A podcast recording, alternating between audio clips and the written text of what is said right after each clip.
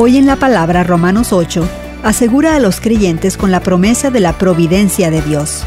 Pablo dice, Ahora bien, sabemos que Dios dispone todas las cosas para el bien de quienes lo aman, los que han sido llamados de acuerdo con su propósito. Así como Dios llama a su pueblo, su pueblo lo ama.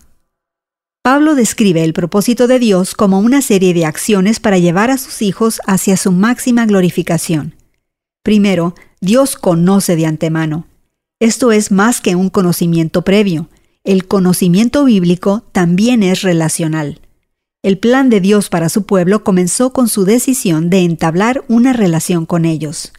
Él dirige a su pueblo a su resultado deseado, es decir, a su semejanza de Jesús.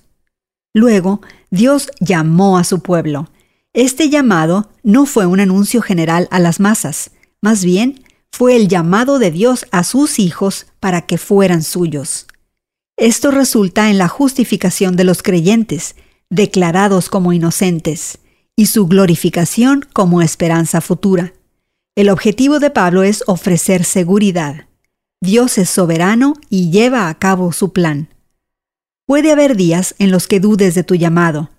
Ten la seguridad de que Dios tiene un plan para tu vida.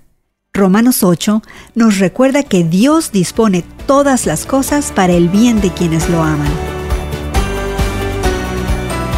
Hoy en la Palabra es una nueva forma de conocer la Biblia cada día, con estudios preparados por profesores del Instituto Bíblico Moody. Encuentra Hoy en la Palabra en tu plataforma de podcast favorita. Más información en hoyenlapalabra.org.